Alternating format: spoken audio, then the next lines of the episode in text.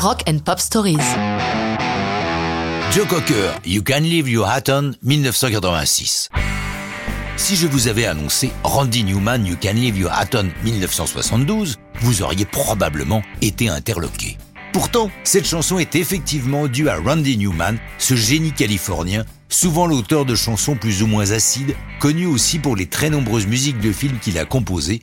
If I Didn't Have You, qu'il a écrit pour le film d'animation Pixar Monstres et compagnie, lui a valu un Oscar en 2002. Ça vous pose un bonhomme.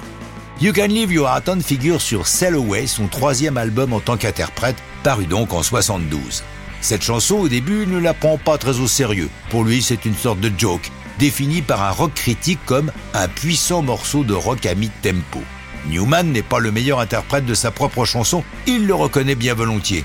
Elle était trop bas pour que je la chante. Avec ses couplets courts et son refrain à l'unique phrase répétée trois fois, You can leave your hat on, la chanson est d'une grande efficacité. On suit les préliminaires d'une scène de sexe pour laquelle l'homme demande à sa partenaire de se déshabiller progressivement, ne gardant que son chapeau. Du héros de sa chanson, Newman a déclaré J'ai toujours pensé que c'était un faible. Pour moi, sa demande sonne comme ça, trop facile. Pourtant, la fille pourrait le couper en deux. Mais au fond, il ne demande rien de si extraordinaire. Lorsque Cocker, qui n'écrit pas ses chansons, prépare son dixième album studio, Cocker, son équipe est à la recherche de hits en puissance. Il tombe sur la chanson de Randy Newman que Cocker adopte enthousiasmé. Il leur donne une version pleine de chair, tout ce qui convient à une telle chanson. C'est Jack Nietzsche, le pote de Neil Young et des Stones, qui est en charge de la musique du film d'Adrian Lynn, 9 semaines et demie. Et la version de Cocker est sélectionnée pour la scène de striptease du film où Kim Basinger se dévoile devant Mickey Rourke, son amant de cinéma.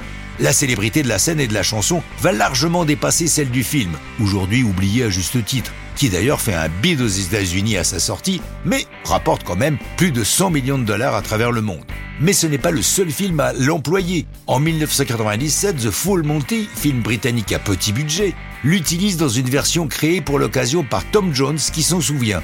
On l'a enregistré en une après-midi, un jour off de la tournée. Qui aurait pu penser que ce film aurait autant de succès? La version de Tom Jones est un gros hit au Royaume-Uni, en particulier une version remixée avec You Sexy Thing, autre chanson figurant sur la bande originale. Mais ça, c'est déjà une autre histoire de rock'n'roll.